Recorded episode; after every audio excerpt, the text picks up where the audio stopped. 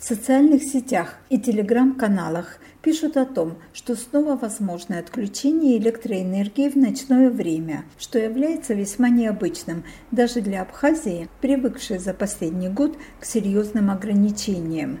В летнее время и осенью раньше такого не бывало. Прежде ограничения были связаны только с падением уровня воды в Джварском водохранилище Ингургес – которая является практически единственным источником электроэнергии для республики. РУП «Черноморэнерго» пока ничего о подобной перспективе не сообщает. Однако сегодня днем, как сообщили «Эхо Кавказа» депутаты Наталья Смыр и Гарри Кукая, вопрос энергетики обсуждался в парламенте на еженедельной рабочей встрече депутатского корпуса. Натали Смыр не отрицает, что отключение электроэнергии возможно. Она связывает их с ростом потребления и тем, что к началу осени годовой лимит будет полностью исчерпан рост потребления очень велик. Наверное, к концу сезона будет выбрана вся положенная нам электроэнергия. 40% от общей генерации электроэнергии мы буквально к концу сезона ее уже все выберем. Вероятность отключения очень будет велика. Сейчас, конечно, начало курортного сезона, и это категорически э, делать нельзя, потому что будет отток отдыхающих. А для решения данной проблемы мы не видим каких-то эффективных мер со стороны исполнительной власти. Идет постоянный рост потребления электроэнергии. И мы понимаем, что в сентябре или в октябре это все выключится. Вопрос, кто должен реагировать? Во-первых, начнется опять переток. Я, например, знаю, что исполнительная власть изыскивает средства по источникам закрытия задолженности по э, перетоку. Но, например, мне лично, как председателю комитета, неизвестно, где эти источники и будут ли они вообще. Гарри Кокая проиллюстрировал ситуацию цифрами. По киловатт-часам мы в год потребляем свыше двух миллиардов киловатт-часов. Но даже двух нам нельзя потреблять в рамках 40%. Мы лимиты всегда превышаем, уже года два это происходит. После 2020 года, как этот майнинг пошел в активную фазу, у нас стало потребление свыше двух миллиардов киловатт-часов. У нас летом обычно естественный прирост потребления в связи, конечно же, с курортным сезоном всегда был. Рост был, можно, на 20, на 30 процентов. А сейчас к этому всему добавляется и майнинг, конечно же. Потребление объема по майнингу ничем не меньше, чем по туристическому сезону. У нас превышение в сутки идет до 2 миллионов киловатт-часов. Вот если мы, допустим, должны потреблять 6-7, такой сезон обычно, мы потребляем до 9 миллионов киловатт-часов в сутки. Вот эти 2 миллиона превышения, это и есть нагрузка по майнингу на нашей сети. Технически невозможно передать столько киловатт, что нам нужно по нашим старым ветским сетям. Он уверен, что единственным выходом является жесткая борьба с майнингом. Наше видение расходится с видением исполнительной власти. Были озвучены, что альтернатив никаких нету, кроме того, как вернуться к верным отключениям. На самом деле нужно усилить борьбу по, по майнингу, потому что борьба уже не ведется, как активно велась в первое время. Единственное спасение – это жесткая борьба большая ошибка была легализовать этот процесс. Теперь уже надо только бороться с этим. По мнению Натальи Смыр, парламент ужесточил ответственность за незаконный майнинг, и теперь мяч на стороне Кабмина, но контроля за ситуацией нет. Мы ужесточили возможность э, контроля над этим видом деятельности и дав им карт-бланш, возможность регулирования.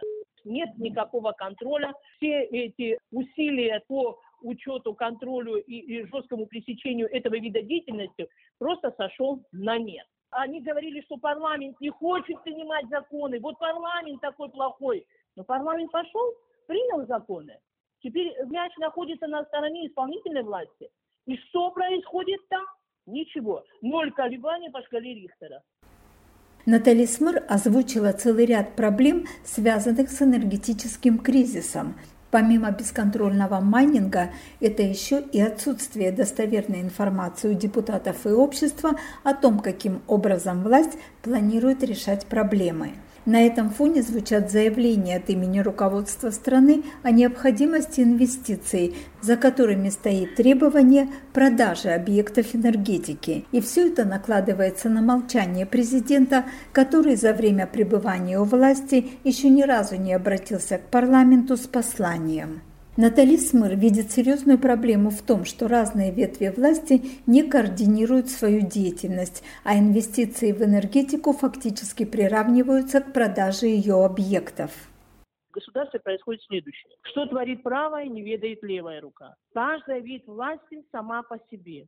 Информацию, которую получает парламент, она неполная, либо недостоверная. Делать выводы мы не можем. Но с точки зрения заявлений мы слышим, что есть политическая воля решения данного вопроса, парламент боится. Президент озвучил, что нам необходимы инвестиции в энергетику. Тогда вопрос, слова продажа и инвестиции – это слова синонимы или что это? Нам никто не запрещает в энергетику вкладывать деньги и привлекать инвестиции.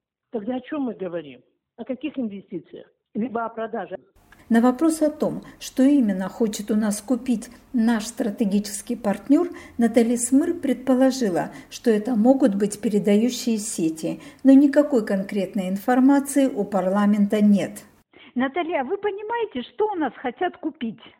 Передающие сети. Единственное, что я могу сейчас сказать, это на уровне слухов. Если президент видит четко, что нам необходимы инвестиции в энергетику, Дайте программу, мы почитаем. А кто против? Где программа? Как видит президент развитие энергосистемы Абхазии? Ну мы же не понимаем, о чем идет речь. Нам говорят, хотят купить. Что мы готовы продать? Объясните нам тогда. Сети. Хорошо, говорит, сети не нужны, мы построим параллельную линию. Хорошо, согласна. На уровне слухов документ ага. в парламент не пришел. Вот для того, чтобы сегодня апеллировать фактами и давать оценку, дайте документ, на основании которого парламент сделает свое четкое заявление. Вы эти вопросы ставили перед руководством? Мы уже несколько раз говорили, покажите документ, что собирается сделать наша исполнительная власть. Что они вам отвечают? Ничего не отвечают. Натали Смыр подчеркнула и тот факт, что президент еще ни разу не обратился к парламенту с посланием и не определил для страны направление развития.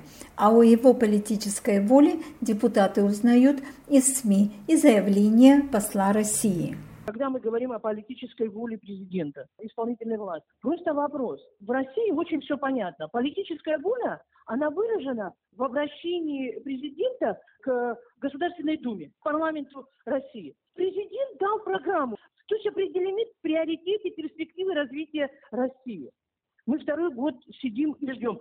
Ну, когда ты из средств массовой информации узнаешь о том, что посол России говорит о том, что есть политическое решение, но есть боязнь парламента, тогда покажите политическое решение на бумаге. То есть это нам посол говорит. Нам не президент говорит республики нашей. Пусть президент обратится к парламенту с программой развития нашей маленькой страны. Программа выхода из сложившейся ситуации экономического развития государства не представлена в парламенте. Депутаты уверены, что продажа объектов энергетики неминуемо приведет к повышению цены на электричество, а следовательно и к повышению цен на многие товары и услуги. И идя на такой шаг, правительство должно быть в состоянии увеличить заработную плату гражданам соответственно росту цен – но все понимают, что таких возможностей у него нет. Специально для Эхо Кавказа Елена Заводская из Сухума.